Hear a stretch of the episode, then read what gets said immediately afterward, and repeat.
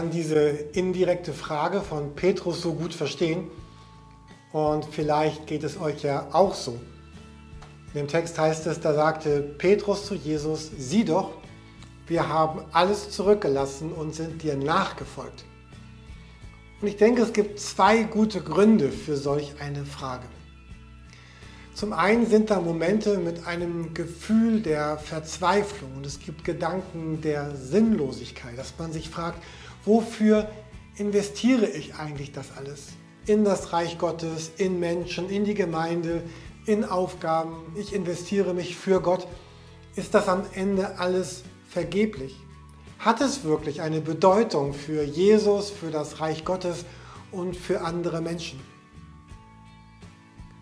Und das Zweite, Jesus wirbelt ja in meinem Leben ganz viel durcheinander. Das Reich Gottes ist ja nicht so wie eine neue Jacke, die ich überziehe, sondern Jesus will mein Inneres von innen heraus, mein Leben vollkommen umkrempeln. Das Reich Gottes stellt meine Werte auf den Kopf, meine Art zu denken. Das Reich Gottes verändert meine Gewohnheiten zu leben, mich zu entscheiden, Dinge zu tun.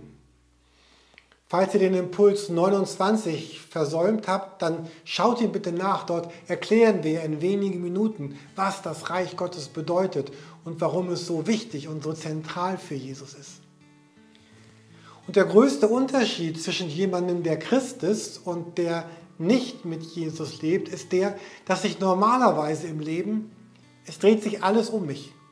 Um meine Arbeit, meine Familie, meinen Selbstwert, meinen Platz im Leben, Vielleicht gehe ich sogar ab und zu in die Kirche, aber in meinem Leben ist ganz wenig Platz für Jesus übrig. Und ein, ein Christ sagt, ja, diese ganzen Themen sind wirklich ganz, ganz wichtig. Und ich bin da auch herausgefordert. Und das Leben hat eine neue Mitte bekommen. Das Reich Gottes, um das Reich Gottes dreht sich mein Leben. Mein Leben dreht sich um einen neuen Mittelpunkt, nämlich um Jesus.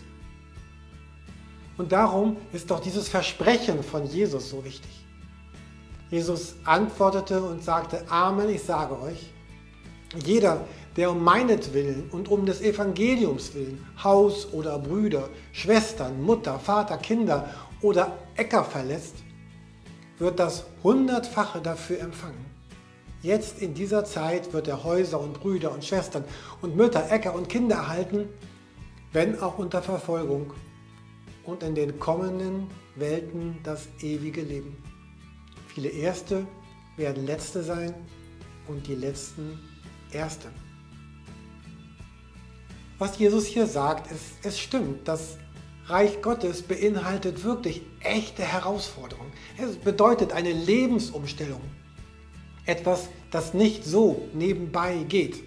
Und deswegen, sagt Jesus, werdet ihr auch ganz viel zurückbekommen jetzt, heute, hier, sogar mehr als du gibst.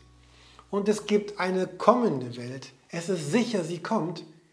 Und dann wird es immer noch gute Folgen für dich haben. Selbst dann, wenn diese Erde gar nicht mehr steht. Und dann beschreibt Jesus ja auch, warum wir so unterwegs sind. Jesus sagt, jeder, der um meinetwillen und um das Evangeliums willen diese Dinge tut, so lesen wir bei Markus. Oder um meines Namens willen, sagt der Matthäus-Text. Oder um des Reiches Gottes willen lesen wir das bei Lukas. Und all diese Formulierungen meinen immer das Gleiche, nämlich Jesus in der Mitte. Wenn man das mit so einem einfachen Bild zeigen würde, dann könnte man sagen, es gibt mich und es gibt Jesus. Und da ist Jesus, der mich anspricht und etwas in mein Herz hineinlegt und sagt, investiere dich in Menschen oder in Dinge und Aufgaben oder investiere dich in diese Welt hinein. Aber dann, wenn du das tust, dich in Menschen zu investieren, schenkst du dich eigentlich mir. Die Aufgabe, die du übernimmst, tust du eigentlich für mich. Und dein Engagement für die Welt ist eigentlich ein Engagement für mich. Und Jesus sagt, das ist toll und das macht mich so richtig froh. Und er schenkt mir diese Freude in mein Herz hinein. Und dann geht dieser Kreislauf auch wieder von vorne los. Ich wünsche euch klare und entschiedene Schritte euch darauf einzulassen, auf das, was Jesus zu unseren Herzen redet. Und wenn Gefühle der Sinnlosigkeit kommen, dann seid gewiss, es hat eine Bedeutung für dieses Leben und für das Leben, das kommt. Und darin segne dich heute der Vater und der Sohn und der Heiligen Geist. Er segne dich für diesen Tag, für dieses Leben und in alle Ewigkeit.